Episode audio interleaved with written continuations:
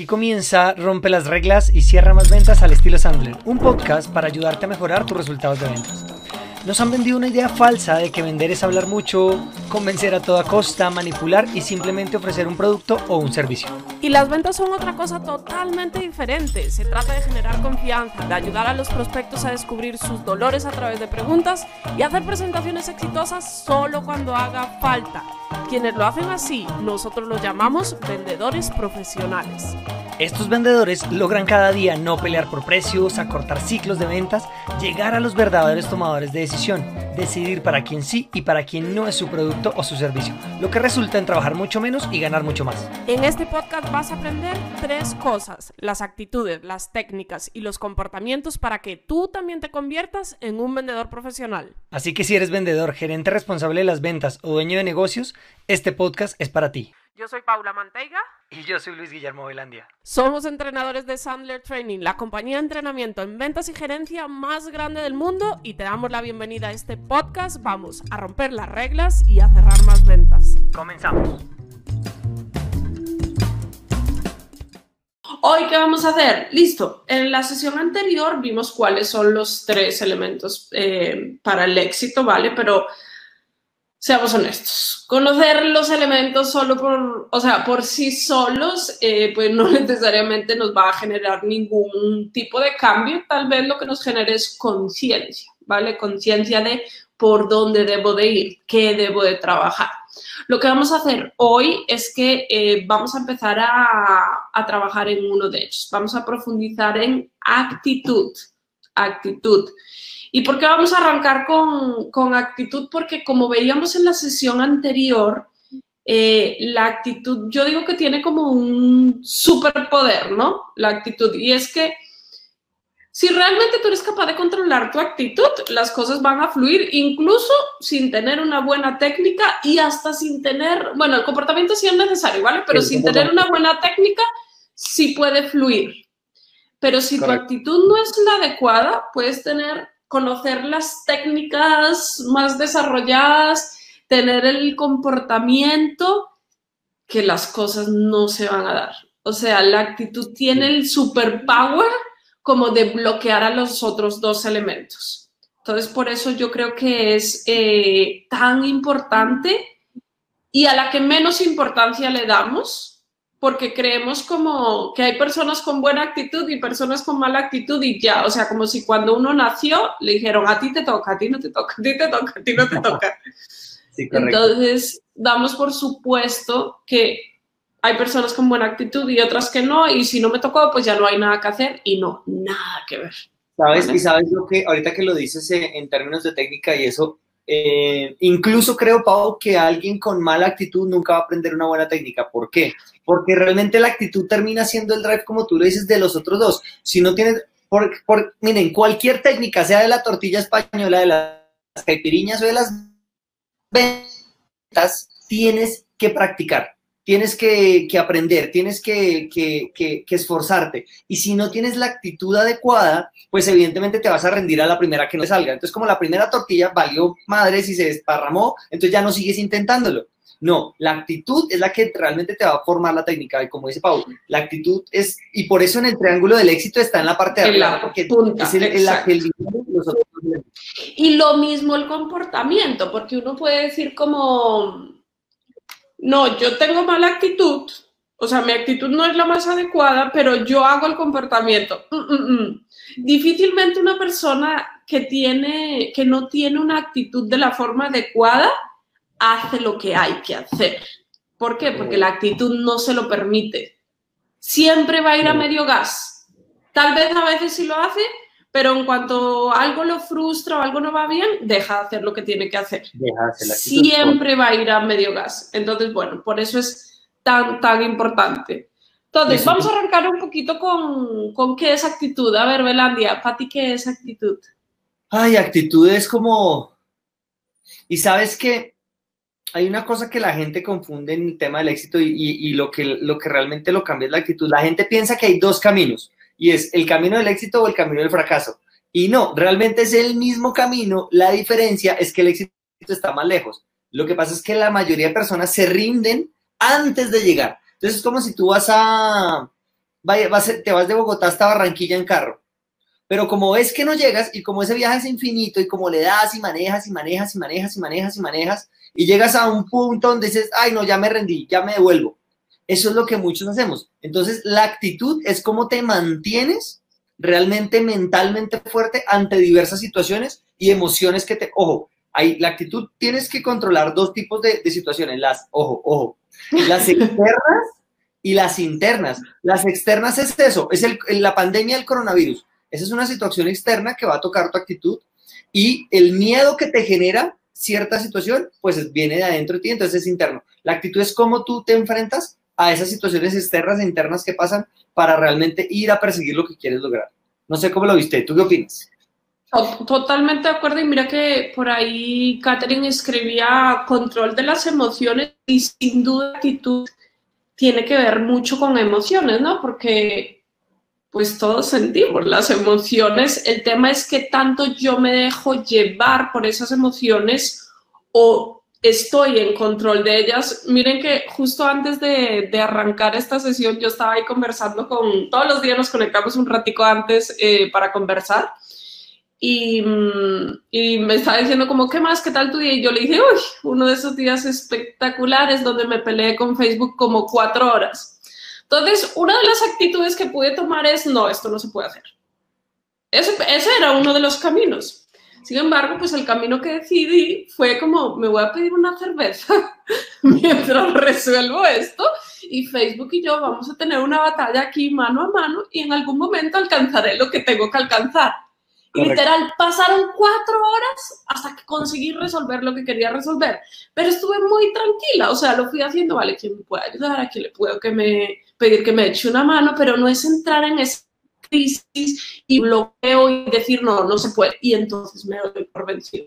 Entonces, sin duda, actitud para mí es, todos sentimos las emociones, todos, porque hay gente que cree como, no, es que hay gente que no, a él no le afecta, a él no le Sí, igual lo sientes. El tema es que no te impacta negativamente. Entonces oh. es, para mí actitud es gestionar las emociones de una forma adecuada. Es eso, tal que te bloquee. Creo que, todos han estado alineados en eso, en, las respuestas que nos están dando en el chat, porque mm, no se trata de no sentir una emoción. Actitud no es que cuando vas a hacer una llamada en frío no te dé miedo. No, no, no se trata de eso, porque el miedo pues lo vas a seguir sintiendo. Yo creo que eh, los grandes deportistas, por ejemplo, que son top, del mundo, cuando juegan la final de su deporte, seguramente también tienen nervios y también tienen inseguridades y también tienen cosas, pero las son top en el mundo en lo que hacen porque las afrontan y las manejan de esa manera. Entonces, chicos, no es que actitud es dejar de tener miedo por hacer algo, no, el miedo te va a seguir dando, te va a seguir, y lo vas a seguir sintiendo, pues porque como dice Pau, eres un ser humano y sientes, ¿no? Eh, el tema es cómo enfrentas ese miedo, cómo enfrentas esa pena, por ejemplo, hablar, me da pena hablar en público, ok, listo, está bien, hazlo, pero con pena dale, pero hazlo, ¿listo? Entonces, eso es. Eh, Total. Listo. Total. De hecho, eh, yo creo que uno de los principales motivos por los cuales debemos, y se de, verdad, de verdad, yo creo que Luigi, incluso a nosotros nos llevó tiempo, y esto lo hemos conversado muchas veces, entender que cuando arrancamos en todo este proceso de Sandler ya hace em, cinco años. Más que yo. Y, voy a decir algo y de verdad no lo tomen a mal, ¿vale? Que éramos unos mediocres, o sea, y realmente reconocer eso, o sea, reconocer que, que, mi actitud es de mediocre, es duro, ¿no? Es como que te peguen un puño en el medio de la cara y como, pues todos nos queremos creer que somos buenos, queremos creer, no significa que lo seamos. Yo hubiera hecho una patada en las bolas, pero sí, y literal es así de doloroso, eh, porque chicos, si tú me pones un mediocre que, sabe que es mediocre o un mediocre que cree que es ganador, yo me quedo con el mediocre que sabe que es mediocre, porque es que a veces vives engañado. Y tú no, yo soy ganador, yo soy ganador, pero tus actitudes y tus comportamientos son de mediocre. Entonces, si no, yo soy ganador, soy ganador, pero si no haces lo que tienes, es que no eres, tú no te conviertes en quien quieres ser por lo que planeas hacer, te conviertes en quien quieres ser por lo que haces. ¿Listo? Entonces, eh, sí, claro, esto es duro y, a mí me costó, tú sabes, lo que me costó cuando, cuando me enfrenté a ese tema de ser mediocre y decir, wow, sí estoy siendo mediocre y es muy duro decírselo a uno mismo, pero es el primer paso. Si no te lo dices, no vas a salir de ahí. Y yo creo que el principal problema, o sea, un indicador de que tu actitud no esté eh, de la forma adecuada es algo que nosotros llamamos el mar emocional de la existencia. O sea, si tú todo el tiempo vives, Luigi me va a dar soporte, pero ya escribes como un adulto o todavía. No, todavía no, ya está. Entonces, si ustedes no saben gestionar su actitud, es decir, sus emociones de la forma adecuada, siempre van, van a vivir en el mar emocional de la existencia. ¿Qué significa esto? Vendo, estoy en la punta de la ola, feliz de la vida, 2020 va a ser lo máximo. Eso decíamos, o decían muchos en enero y febrero, ¿no? Soy lo máximo, soy un rockstar, esto va a todo gas. Y de repente pasa algo y no vendo. ¿Y entonces qué? Me voy a lo profundo del océano, pero ven allá abajo, ¿no? A lo profundo del océano. Y entonces, ¿qué empiezo a decirme a mí mismo? yo no sirvo, yo no puedo, esto no se puede hacer, seamos honestos. ¿Cómo se va a poder si está el coronavirus? No se puede, no se puede vender, nadie está comprando. Y entonces empiezo a darme a mí mismo una serie de, de argumentos como que apoyen esa emoción que estoy teniendo. Entonces, una persona que no controla su actitud siempre vive así, en el mar emocional de la existencia. A veces está arriba, a veces está abajo. Todo el tiempo se repite. Sobre todo que en las ventas es muy común, Pau, porque en las ventas, las ventas son una profesión muy difícil. A mí me encanta porque, porque miren, cualquiera no puede ser vendedor. Bueno, ¿a qué me, no, no, no, a ver, replanteo mis palabras. Cualquiera que quiera, sí puede, pero si no quiere, no, no puede. Cualquiera que quiera, sí puede ser vendedor, pero ser vendedor implica muchas cosas que otras profesiones no. Y por eso yo, y, vivo tan orgulloso de que vender sea tan difícil, eh, tan difícil y tan fácil a la vez, ¿no? Porque cuando tú ya aprendes eh, y gestionas estos tres elementos de la manera adecuada, eh, entonces eh, dice María Fernanda, dice, y si te juntas con otro existencial, bueno, ah, bueno, correcto. Sí, literal, porque uno consigue, literal, miren, eso es como, yo, eso se llama, sé que tiene un nombre que es en lo que tú, con el tipo de personas que tú más te, te, juntas, pues termina siendo el promedio de eso. ¿Qué pasa? Que usualmente te juntas con personas que dicen, oye, y tú dices, es que está muy mal la economía. Sí, terrible. No, yo creo que voy a cerrar. Yo creo que voy a cerrar la empresa voy a buscar un empleo que me dé mi, estabilidad, mi salario y no estoy aquí peleando con esta vaina. Y entonces empiezas a dudar de ti. Y es, en las ventas es muy normal porque estás todo el tiempo, eh, las ventas, con el tiempo deberías lograr estabilizarla, pero tú vas, miren, Paula y yo todavía tenemos prospectos que nos tratan mal, que nos dicen que no, que no. La diferencia es cómo nosotros reaccionamos ante eso. Esa es la gran diferencia. Tú cómo reaccionas ante esa situación.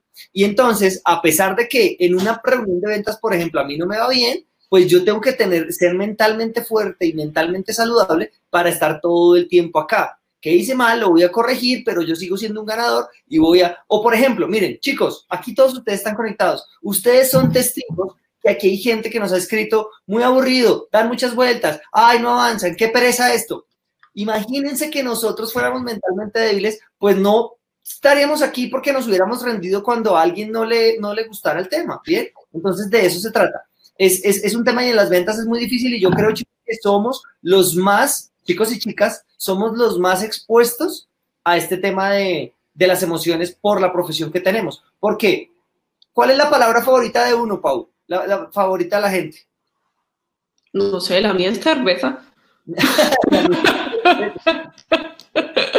Pero entonces, por ejemplo, Paula me dice, nos tomamos una cerveza, ¿qué quiero oír, Paula, que yo le conteste? claro, sí. Invito yo. Invito yo, exacto. Siempre que no va a tomar con Paula cerveza, gasta Paula.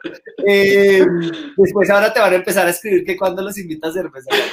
Eh, ¿Qué? Sí, me perdí. Ah, ya. Entonces, a uno le gusta que le digan que sí. Desde que nace, le gusta que le digan que sí. Entonces tú naces y eres niño y le dices a tu papá, papá, quiero helado. ¿Qué quieres que te digan? Que sí. Y entonces creces y, papá, ¿me llevas al parque? Sí. Eh, cuando ya estás más grande y entras al colegio, ¿puedo jugar con ustedes? Sí. Cuando ya estás en la universidad, eh, profe, ¿puedo traer el trabajo mañana? Sí. Oye, ¿quieres salir conmigo? Sí. Cuando eres más grande en el trabajo, eh, ¿me dan este trabajo? Sí. ¿Quieres escuchar la palabra? Sí.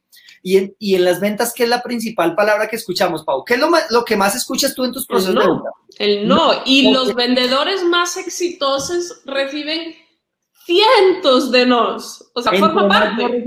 Exacto. Porque el que se entrene con nosotros no lo vamos a entrenar para que le digan que sí a todo. No, no, no. Le vamos a, a, que le digan que no muy rápido para ir a buscarlo sí. Entonces, como te dicen no, pues es muy fácil estar, es muy fácil estar en estos altibajos emocionales. Lo primero es, chicos, no se sientan culpables por sentirse así, porque por ejemplo aquí alguien decía, mm, aquí no sé quién me escribía y decía, ay, me encanta porque escriben tanto, chicos, los amo, de verdad los amo. Eh, Relájate, Melanie. No, pues que me emocioné, mira que somos emocionales, ¿no? Somos...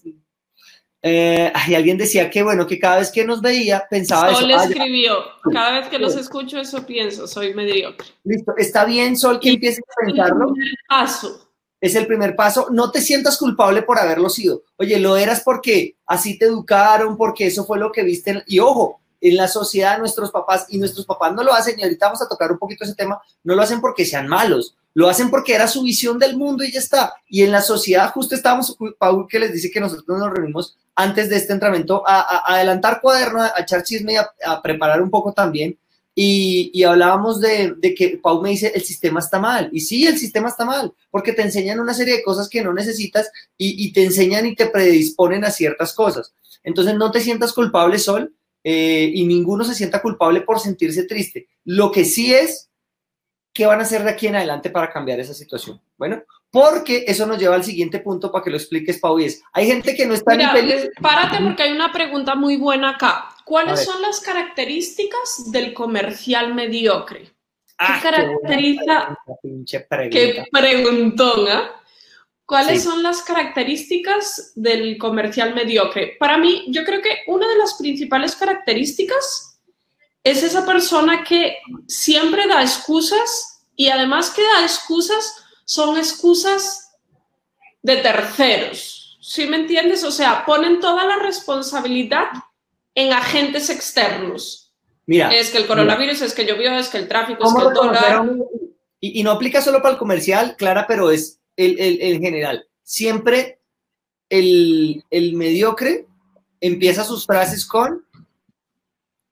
Es que... Y realmente es un tema de falta de responsabilidad. Señores, los que tienen hijos acá, de verdad, yo cuanto, cuanto más avanzamos en nuestra profesión, cuanto más crecemos en las ventas, más entiendo la importancia de educar bien a un hijo. Porque todo lo que sufrimos ahora de adulto proviene de cómo nos educaron de pequeños. Obviamente nuestros papás lo hicieron con la mejor de las intenciones, no, nunca pensaron que íbamos a ser vendedores y que todos esos traumas nos iban a, dar tan duro ahora, pero es un tema de falta de responsabilidad total. O sea, la persona que todo el tiempo hace es que, es que, es que, son personas que evitan la responsabilidad. Porque una persona que es autorresponsable dice es responsabilidad mía y esto no se dio por bla, bla, bla, es mi culpa y asume la responsabilidad. Ese es un principal... Yo creo que ese es el, más importante, es que cuando tú estás diciendo, es que no vendo por la, porque el mercado, es que no vendo por mi competencia, es que no vendo por el sol, es que no vendo por la noche, es que no vendo por el universo. No, no, no, no. O sea, asume la responsabilidad. No vendí porque no, lo que hablábamos la sesión pasada, chicos, porque algo no estoy haciendo bien, porque estoy dejando de hacer algo o porque hay algo que no quiero o me da miedo hacer. Ahí está, asúmelo, como dice Pau, asúmelo. Entonces, ese es un tema clave. Yo creo que ese es el principal indicador para reconocer un vendedor eh, mediocre. Creo que ese es el, más importante. Y miren que hoy estoy como toda inspirada, ¿no? Estas semanas he estado pensando mucho en esto porque pues estoy abriendo un negocio nuevo aquí cada uno somos responsables de estar donde estamos. O sea, no, no le echemos la culpa a nada, a nadie, porque nada tiene la culpa. El único responsable eres tú. Nadie más. Hasta que uno no descubre que es el único responsable de estar donde está, de la situación que tiene. Y, yo y es entendible que hay personas que tienen situaciones más fáciles y personas que les ha tocado más difícil. Eso es entendible. Pero al final, cada uno de nosotros podemos darle un giro a eso. Pero si tomamos la responsabilidad. Mira lo que dice eh, Erika, dice una vaina que me encantó y les puso un nombre. Se llaman los esquerosos.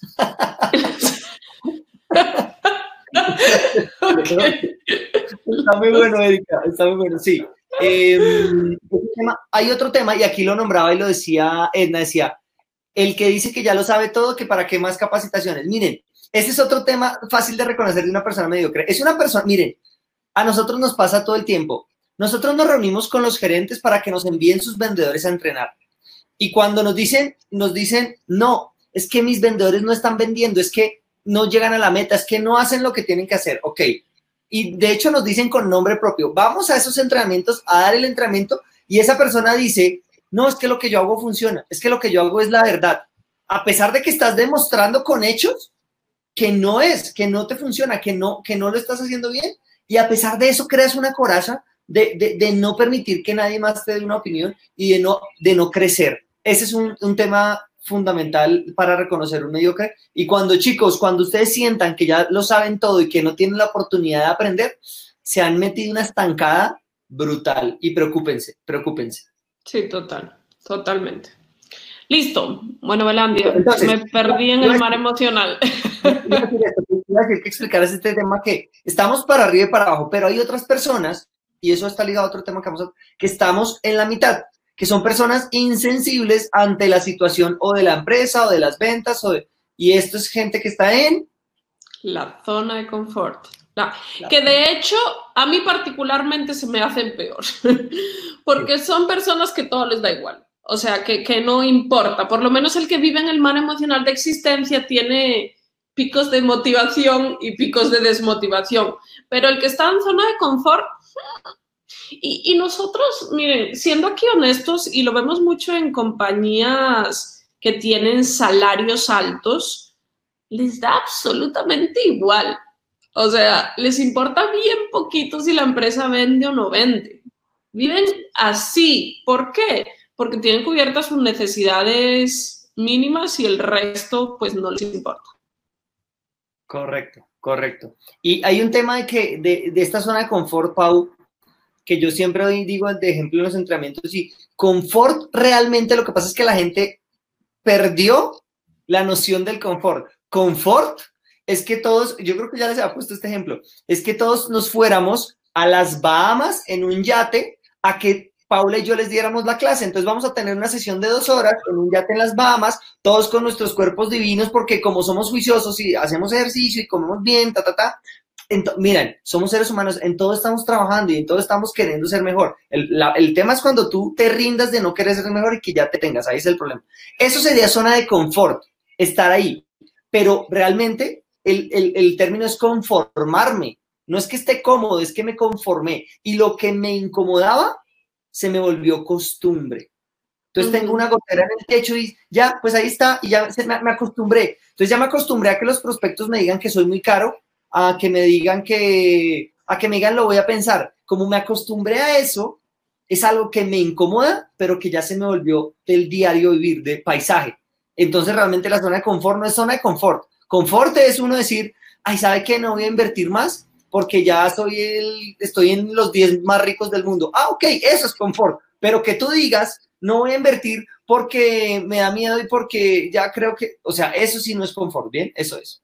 Total. Entonces, bueno, el primer paso con actitud es entender qué tipo de actitud tengo yo. O sea, realmente tengo una actitud sana y a pesar de que, señores, a todos, estando en las ventas, en, en los negocios, en cualquier profesión, todo el tiempo nos van a surgir inconvenientes, ¿no? Como barreras que hay que ir saltando. ¿Y qué tanto yo gestiono bien mis emociones en esas barreras que tengo que ir saltando? O soy personas que viven en el mar emocional de la existencia o soy personas que a mí me da absolutamente igual, o sea, ni fu ni pa, no me importa. Yo no quiero crecer, simplemente estoy ahí acomodado y no me importa. Y ¿saben qué? Es una decisión, ¿no? Yo puedo decidir estar en zona de confort. ¿Cuál es el tema? Que en confort no hay éxito. Simplemente hay, pues me acomodé eh, con lo que sea. No necesariamente, de hecho, tiene que ser poco, pero me acomodé con algo y nunca voy a dar un salto a ser exitoso. Eso no va a pasar, ¿vale? Porque desde el confort no se genera éxito. Para tener éxito hay que hacer cosas que te hacen sentir incómodo. Y sobre todo que yo sí creo que una persona que está en zona de confort es la decisión de cada quien, pero yo creo que es irresponsable. ¿Por qué? Porque chicos, todos los seres humanos tenemos como responsabilidad hacer que los demás estén bien. Y tú estando en tu zona de confort no vas a hacer que los demás sean mejores no vas a hacer que los demás crezcan. Por ejemplo, eh, hay gente que nunca, que se sale todo el tiempo de su zona de confort, como Elon Musk, el fundador de Tesla. Entonces él ya está pensando en cómo hacer, él dijo, oiga, él podría, ya es millonario, es que él vendió cuando la primera empresa que fundó fue PayPal y la vendió no sé cuántos millones de dólares, él ya podría quedarse ahí, él dijo, pero no, yo tengo que inventar, inventarme carros que no contaminen el aire para ayudar a las demás personas. Y entonces después dijo, oiga, y es que tengo que inventar una empresa que, que, que, pueda ser mucho más barato los viajes espaciales, porque en el futuro el ser humano va a tener que ir al espacio y necesitamos que todos sean accesibles a poder viajar. Eso es salirse de su zona de confort pensando en los demás, no solo por el dinero. Y esto me lleva al siguiente tema, Pau. Y muchas veces nos pasa esto porque nosotros estamos persiguiendo el dinero y no nuestro por qué. La pregunta es, ¿estás haciendo, estás alineado en tu, en tu día a día con tu por qué? con el por qué haces las cosas? Pero antes, Luigi, yo quiero que veamos otro tema. Entonces, bueno, miren, esto es lo primero, ¿vale? Mientras uno no es capaz de identificar si su actitud realmente es adecuada, si es de un ganador o no, es difícil trabajar en ella, ¿vale? Entonces es entender, oye, vivo en el mar emocional de la existencia, ¿será que estoy en zona de confort? O no, realmente yo tengo actitud de ganador.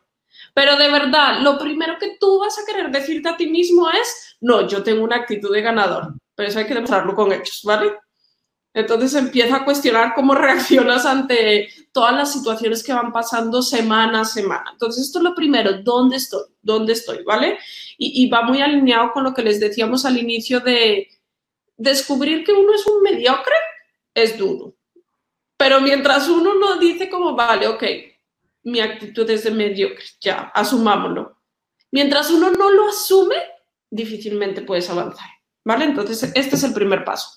Lo segundo es, listo, digamos que yo vivo, no sé, en el mar emocional de la existencia, como pone Luigi ahí. El que yo viva en el mar emocional de la existencia proviene de mis creencias, cuáles son las creencias que yo tengo. Y es lo primero que hay que trabajar para desbloquear una actitud, es entender cuáles son mis creencias. Y no son solo mis creencias sobre las ventas, sino son mis creencias sobre la vida, sobre el universo, sobre el ser humano, sobre todo. O sea, ¿cuáles son esas creencias? Y por eso yo les decía hace un ratico que, que ahora entiendo bien qué tan difícil es criar a un hijo o sea, criar a un niño, yo no tengo hijos, tengo sobrinos, pero criar a un niño para que sea exitoso, porque sí creo que los padres tienen un papel fundamental. Claro.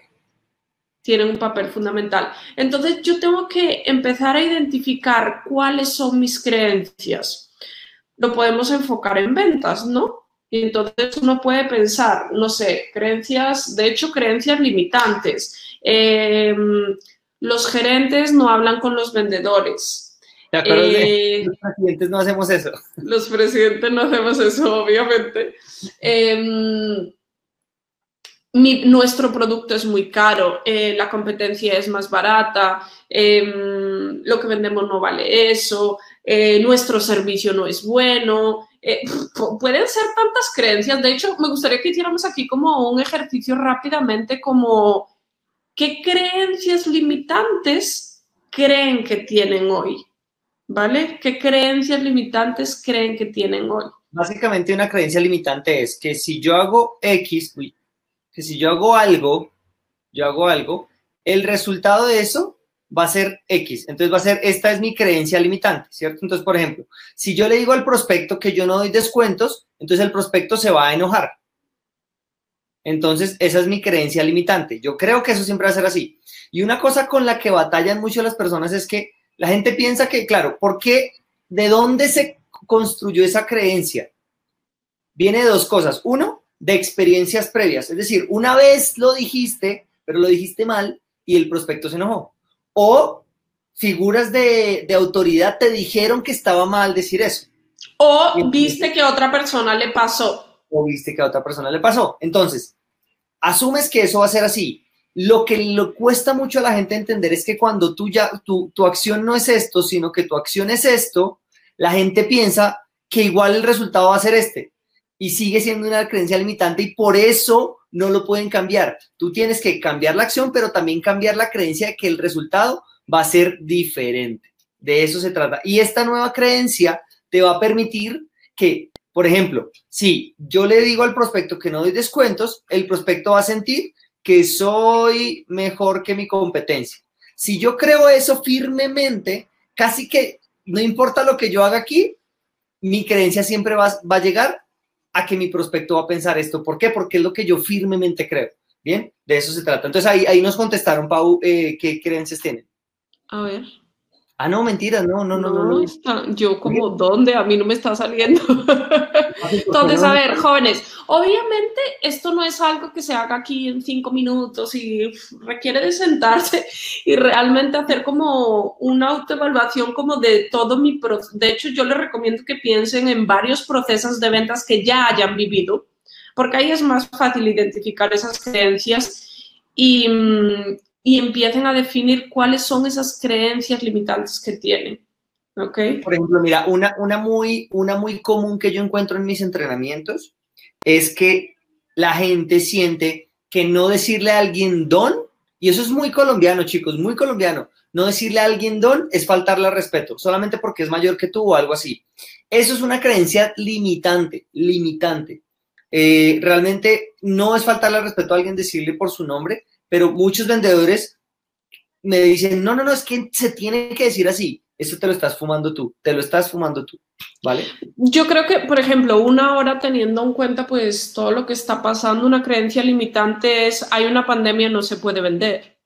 Hay una pandemia, no vamos a vender tanto como antes. Y literal, tú dices, no vamos a vender tanto, entonces vamos a seguir vendiendo, pero no vamos a llegar al mismo nivel. ¿Por qué? Porque así lo creo y no va a pasar, o sea, tú mismo creas ese resultado.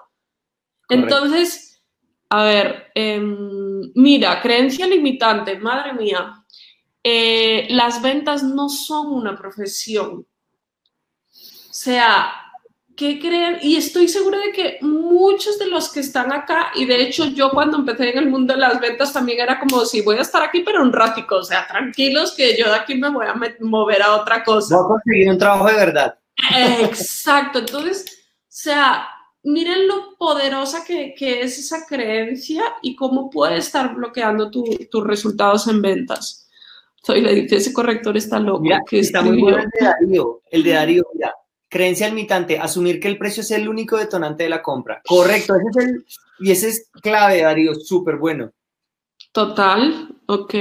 A ver, Me van a rechazar cuando ofrezco el producto, dice Gloria, correcto. Mira, Nuri dice, por ejemplo, las vacaciones en este momento es un sector que emociona a muchos, pero no son una opción de gasto ahora, pero sí lo hemos logrado. Correcto, Nuri. Justo estaba hablando con una entrenadora de México esta semana y me decía que tiene un cliente que están vendiendo tiempos compartidos y planes vacacionales a futuro, pero un montón. Están vendiendo un montón para que saben qué va a hacer la gente apenas pase esto, salir de su casa des locos como para la playa. ¿Por qué? Porque pues es lo que hay que hacer, pero hay que empezar a hacerlo. Tú no puedes esperar a empezar a hacer ese tema hasta que llegue. Si tienes la creencia, pues no vas a salir a vender. Y si no sales a vender, pues no vas a vender y entonces vas a decir, ah, sí, ve, claro, yo dije que no se podía. Total. Mira, mira la que dice Sandra, que es mi creencia limitante es pensar que no se puede vivir de las ventas por mucho tiempo. O sea, es una creencia literal a, a trabajar porque, Luigi, ¿cuál es tu creencia acerca de las ventas? Eh, que el vendedor es el único que puede ganar más que el jefe. Totalmente. Yo pienso lo mismo, es como que chévere que estamos en esta profesión porque los vendedores somos ambiciosos, ¿no? Porque podemos hacer todo el billete que nos dé la gana. Tal cual. El dinero, el, techo te lo pones tú tal cual. Miren, hay uno muy chévere que dice Adrián, es, en este momento las familias no tienen dinero. Eso es una creencia. Miren, y se los, y les estoy honesto, Paula y yo lo tuvimos también. Ahorita que abrimos el, entrenamiento la vez pasada eh, de venta profesional, dijimos, ok. La anterior. La anterior, la anterior, no en porque en este ya corregimos, pero Ajá. dijimos, no, la gente no va a comprar tanto y la mayoría de gente va a pagar a cuotas porque no hay plata. Esa fue nuestra creencia limitante. Y entonces hicimos más énfasis en vender a cuotas. O sea, es decir, que el entrenamiento la gente lo pagara en varios plazos. La vida nos sorprendió y el 95% de la gente que se inscribió pagó el entrenamiento 3 millones de pesos en una sola cuota, en- de un solo pago.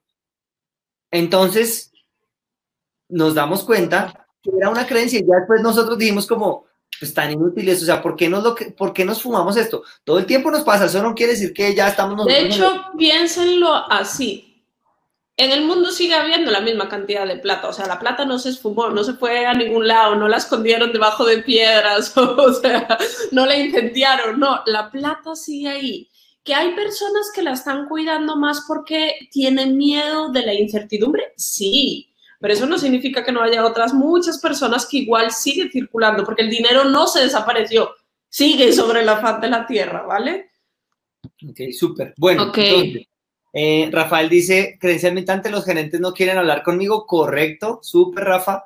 Y José dice eh, que las ventas son de mucha presión, como si alguien te estuviera apuntando con una pistola. Correcto, correcto. Bueno, y este tema de cómo tú ves la vida, tú ves la vida, también, ta- también creo que hay personas que, y yo creo que esto es lo que caracteriza a todas las personas, ¿no, Pau? Que son exitosas. Y es cómo se enfrentan a esas situaciones, ¿no? O sea, eh, qué convicción tienen. Totalmente, totalmente de acuerdo. Miren, lo primero es identifiquen sus, creencias limitantes, ¿vale? Y conviértanlas en creencias de oportunidad. Una forma es busquen personas que para su creencia limitante tienen una creencia positiva, ¿vale? No sé, por ejemplo, por aquí decían, ah, pues lo que nos decían ahora es que las ventas no es una profesión para quedarse mucho tiempo. Ya ven que nosotros tenemos una creencia totalmente diferente que es la opuesta. Entonces, busquen personas que tienen creencias diferentes porque ellos les van a ayudar a demostrar que efectivamente esa creencia que tú tienes es errónea. Ese es el primer paso, ¿vale? Porque ya lo han conseguido. Y esto es como Santo Tomás, ver para creer, ¿vale? Entonces, lo siguiente es,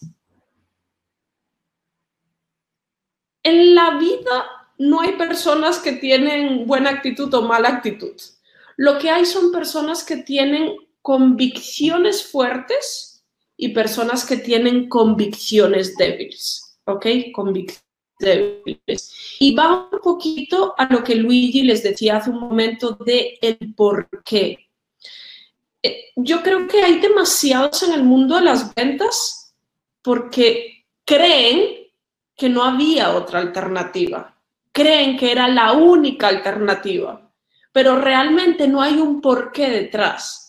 O sea, su convicción es muy, muy débil. ¿Lo hacen por qué? Porque hay que salir a trabajar a conseguir dinero. Esa es su única convicción. No hay nada más detrás. ¿Listo? Y, y- yo creo que, Pau, ahí es un tema de que, que no están convencidos de que eso va a suceder. Es como, vamos a intentar hacer esto. Pero cuando, cuando, y vo- voy voy a seguir con el ejemplo de Elon Musk, cuando él dijo, voy a mandar cohetes a la luna, al espacio, él no dijo, voy a intentar mandar cohetes, no, voy, a mandar cohetes a la luna.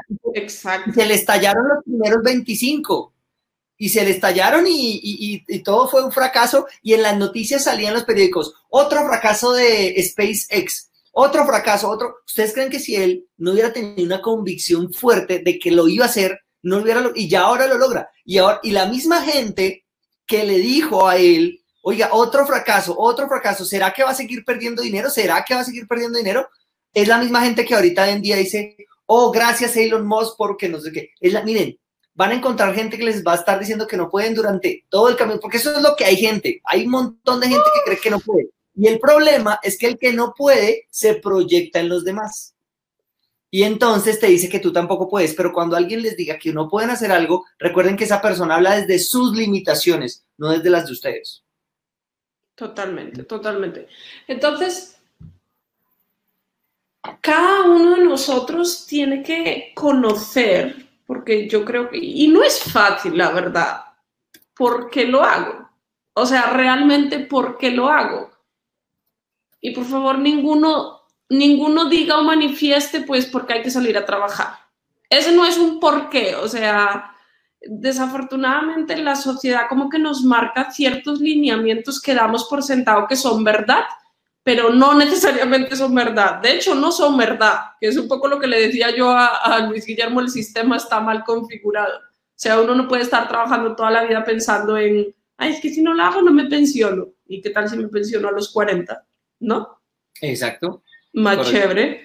Entonces, ¿qué tan fuertes o qué tan débiles son tus convicciones hoy en día? ¿Y por qué haces lo que haces cada día? O sea, ¿cuál es el motivo? Chicos, miren, ustedes saben que yo soy, yo soy empresario y soy emprendedor y he emprendido muchos negocios en la vida. Eh, yo les he contado solamente el de la 10 que todavía existe y el de Sandler en el que estoy. ¿Por qué esos negocios siguen existiendo? Y ya les voy a contar qué otros he empezado. Miren, yo empecé una fábrica de cerveza. Empecé una... cadena no me la sabía. Empecé una una, cadena de tiendas de comidas o de cosas para, para animales, para perros y gatos, para mascotas. Eh, ¿Qué fue lo otro que empezamos? Empezamos una, una importadora de flores.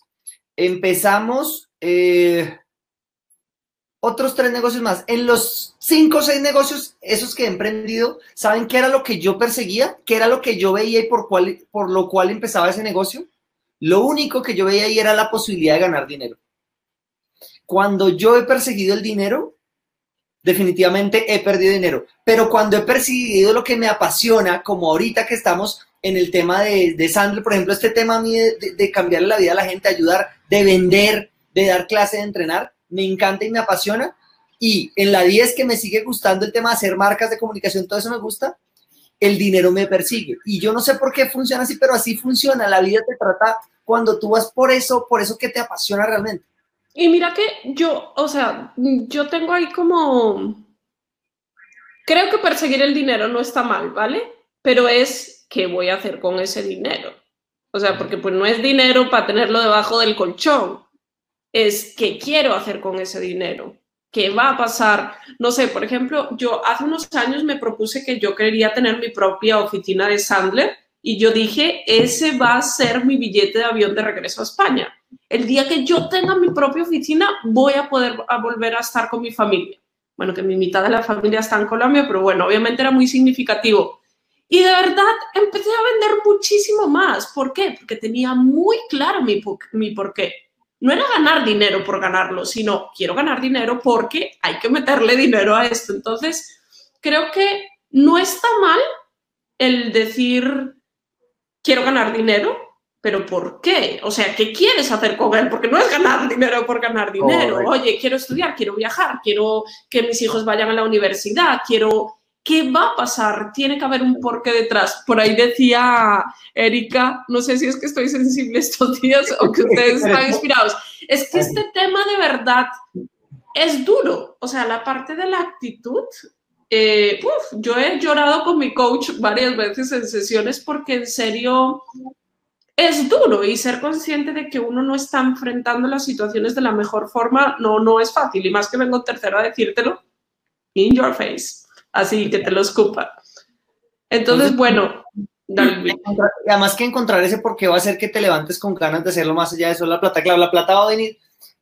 Es que es como la plata como un medio para el dinero, como un medio para lograr algo, ¿sí? Y alineado a tu pasión. Porque claro, tú puedes, Paula, por ejemplo, hubiera podido perseguir el dinero en otra cosa que no le guste. Lo hubiera conseguido, sí, porque tenía muy claro su objetivo, pero hubiera padecido cada uno de sus días. Y hay gente que a veces tiene claro hacia dónde va y persigue el dinero para lograr eso, pero lo padece en el proceso. Lo que nosotros decimos es, no lo tienes que padecer. Y chicos, nadie los obliga a ser la persona que eran hace un año, nadie los obliga a ser la persona que eran hace tres meses, nadie los obliga a ser la persona que eran hace una semana, nadie los obliga a ser la persona que eran ayer. Si hay algo que no les gusta de su vida, tomen la decisión y cambien y ya está. Sí, miren, eh, ah, y otro tema del por qué es que tu por qué no es para siempre. Cuando yo me fui de la 10 me dio muy duro porque yo sentía que ese era mi porqué. Y llegué a Sandler y llevo cinco años y seguramente no sé si va a durar para toda la vida o en 10 años voy a decir, ¿sabes qué? Ya me cansé esta vaina. No sé, ustedes conocen a Ramiro. Ramiro, eh, el, el, entrenador de, de, Sandler en México que estuvo aquí, muchos de ustedes lo vieron. Él era entrenador Sandler, vendedor Sandler, y tomó la decisión porque se quiso ir a un emprendimiento con unos amigos y se dedicó, y ahorita está en una empresa que hace paneles solares y está vendiendo paneles solares. Obviamente sigue pensando que su pasión son las ventas, pero se fue a otro, a otro, a otro tema. Entonces, miren, no es para siempre, no está mal, tomen la decisión. Es, el momento cero es ahorita, el momento cero es, ¿qué no he hecho? Bueno, ya, ok, está bien que no hayas hecho, no importa, pero la decisión tómala ya, el momento cero de empezar es ya, Cambien su porqué. Si no están felices con lo que están vendiendo, si no se sienten cómodos con la empresa donde están, si no se sienten em, tranquilos con el mercado en el que trabajan, pues tomen la decisión y váyanse. De ahí, busquen algo nuevo. No se rindan nunca, no se rindan nunca de buscar lo que realmente quieren hacer. Total. Mira que Rafael decía algo aquí eh, que estoy de acuerdo con él, pero a medias, ¿vale? Dice como, bueno, creo que lo que dicen em, Creo que sí es verdad todo lo que ustedes dicen, sin embargo, saber o ser consciente que las dificultades existen, nos ponen los pies sobre la tierra y que a veces toca redoblar esfuerzos para lograr los objetivos. Eh, o sea, obviamente sí, eh, más que no estoy de acuerdo es como reforzar lo que dices. Mire que en estos días veía el caso de, unas chicas que tienen, no sé cómo se llama ahí en, Colombia, pero aquí se le llama autoescuela, que es donde se prepara, donde se saca el carnet de conducir, la ah, licencia de conducción, no sé cómo se le llama ahí. Esto se llama, eh, una, escuela de... Uy, bueno, me olvidó. Ya vemos la escuela de conducción. bueno, eh, en, estos días escuchaba la historia de, dos chicas aquí en España muy jóvenes eh, que tenían una, escuela de conducción eh, muy chiquita en un pueblito aquí muy pequeño y pues obviamente ante el coronavirus tenían dos alternativas. Número uno, cerrar porque pues quién va a querer sacar el carnet de conducir si no se puede ni siquiera salir a la calle. Y eh, número dos, buscar diferentes caminos. Y ellos dijeron, vamos a buscar, vamos a seguir intentándolo, vamos a hacer algo diferente. Y literal empezaron a eh, pautar en Internet. Obviamente buscaron un experto, ¿vale? Pero empezaron a pautar en Internet y con una inversión como de 200 euros facturaron 10.000 euros. Entonces, fíjense que las dificultades son para todos, ¿no? Nosotros también nos vimos impactados. Nosotros no podemos decir que nuestras ventas no se cayeron, pero obviamente buscamos la forma de, listo, tenemos este hueco, ¿cómo lo vamos a rellenar? Exacto, es que yo creo que e-, Rafael... Es no conformarse, sino buscar un poco lo que dice Rafael, ¿no? Como, ¿Cómo redoblo los esfuerzos o soy creativo? Exacto, sí, Rafa, no, no, es un tema de, de decir, ah, no, todo está bien siempre. No, no, no es reconocer algo, algo, hice mal eh, y esto está mal y no quiero que siga así y para que no siga así voy a, hacer un cambio. Pero, o, evidentemente. O no es algo hice mal, es el juego ha cambiado. El juego cambió, correcto. Lo que estaba reacciono. Exacto. Y ahí es cuando, o sea, yo tengo que trabajar en mis creencias todo el tiempo, porque el juego en los negocios cambia constantemente. Entonces yo tengo que estar trabajando en, esas creencias constantemente. Entonces, bueno, chicos, eh, obviamente como ven y un poco como decía eh, Academia de Conducción, gracias Rafael, como decía, ¿quién era? Edna, creo, no, Erika. Eh, como ven, actitud es un tema pues bien profundo, es complejo, les voy a ser bien honesto, no se resuelve en una sesión de 50 minutos como esta, pero estos son los mínimos pasos que tienen que empezar a dar. Número uno, ¿dónde estoy? O sea, ¿realmente tengo una actitud de ganador? ¿Vivo en el mar emocional de la existencia o estoy en zona de confort? ¿Cuál es mi punto de partida? Y hay que ser brutalmente honestos. O sea, no se engañen a ustedes mismos. Bueno, se pueden engañar si quieren, ¿no? Pero pues obviamente no, no van a poder moverse hacia ningún otro lugar. Después es cuáles son mis creencias limitantes. Y saben una buena forma, nuevamente es doloroso, pero una buena forma de trabajar en las creencias limitantes es preguntándole a otros, a personas que realmente me conocen. Preguntarle ¿Tú cuáles crees que son esas creencias limitantes que yo tengo? Es doloroso. Mira, Pero eh, desde afuera se ve más fácil. Dale, Luigi.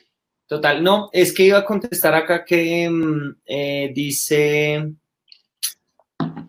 Franklin, ah, si les parece muy duro, cambien de profesión. No, yo les diría, si no les gusta, cambien de profesión. Más bien, si les parece muy duro, vuélvanse ustedes mejores para que no les parezca duro. Eh, Alba Lucía dice, Buenas tardes, ahorita es fundamental el comercio electrónico. Me gustaría que me recomendara una capacitación sobre marketing digital. Eh, bueno, no es este tema, pero ¿sabes qué te recomiendo? Búscate una vieja que se llama Vilma Núñez. Vilma Núñez y es crack para esos temas. Em, ¿Dónde vas? me saltan muchos comentarios. Y Clara dice, ¿nos recomiendan algún libro? Sí, Clara. Hay un libro de Sandler que se llama Los 11 Principios del Éxito. Los 11 Principios del Éxito. Es un muy buen libro, es de los libros más corticos de Sandler, pero explica demasiado bien todo esto que hemos estado hablando y, realmente te, mm, te ayuda a guiarte hacia donde quieres ir. Total. Listo. Entonces, bueno, trabajen en sus creencias y en qué tan fuertes o débiles son sus convicciones, que al final va muy ligado a las creencias, ¿no? Las convicciones y las creencias. Y por último, y súper importante, tienen que tener un porqué. ¿Cuál es su porqué? Lo tienen que tener claro, no tiene que ser una incertidumbre. ¿Cuál es su porqué? Y como les dice Luigi, el porqué cambia. O sea, el porqué no, no sé, les voy a dar un ejemplo. Pues mi porqué era volver a reunirme con mi familia.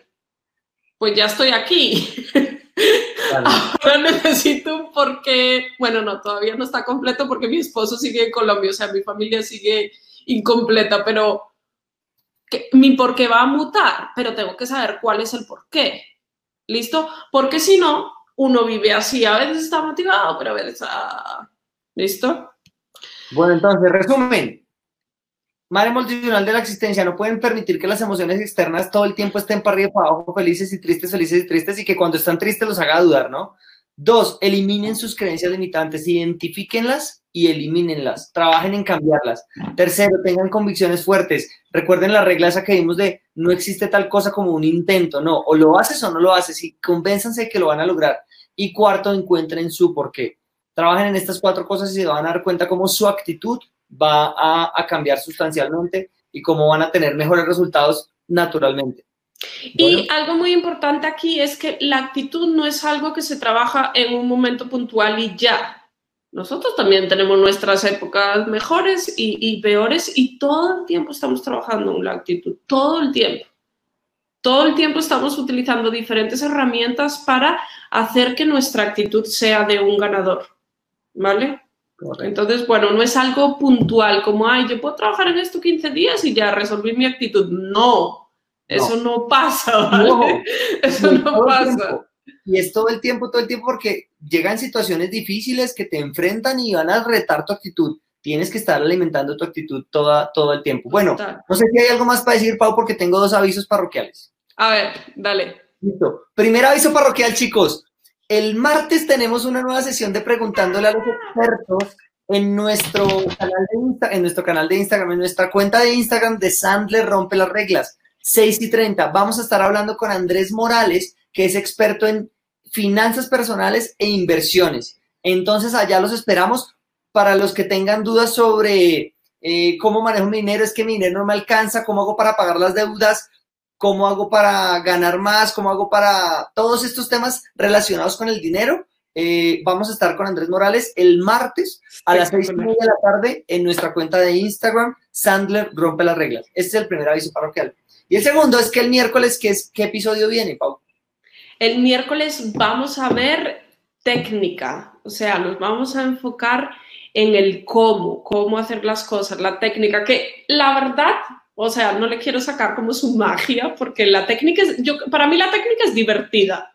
Sí. Porque realmente te, permite como dirigir el proceso como a tu, a tu gusto, ¿no? De una forma profesional. Eh, pero bueno, pues la técnica es la aplícala y that's it. O sea, no, no mm. tiene como mucho más misterio.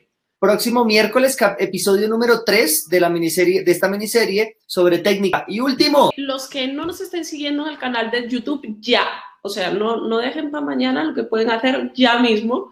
Van a ir ya mismo a nuestro canal de YouTube que Luis Guillermo se los va a poner ahí porque tenemos ahí como un armamento de contenido que por ahora lo estamos dosificando, ¿no? Que, que, hemos creado, ya hay varias cosas subidas al canal, así que vayan porque de verdad venimos con armamento pesado de, de contenido y, y, muchos de ellos les van a ayudar a resolver las situaciones que, que tienen hoy en día, ¿vale? Entonces, corran al canal de YouTube. Si no nos siguen en Instagram, lo mismo.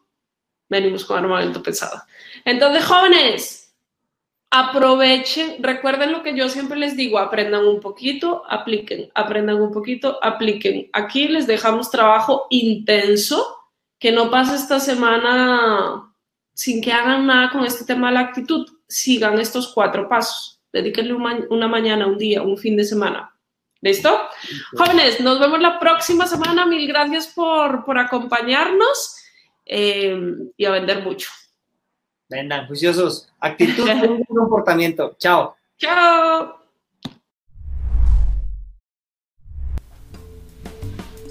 Esperamos que este episodio te haya gustado mucho y que realmente apliques para que puedas mejorar tus resultados de ventas. Si es así, suscríbete para que siempre estés al tanto de todo lo que publicamos y coméntanos aquí abajo, cuéntanos qué te llevas de este episodio y sobre todo, ¿sabes qué? Compártelo para que cada vez seamos más vendedores profesionales ahí afuera. Te esperamos en el próximo episodio.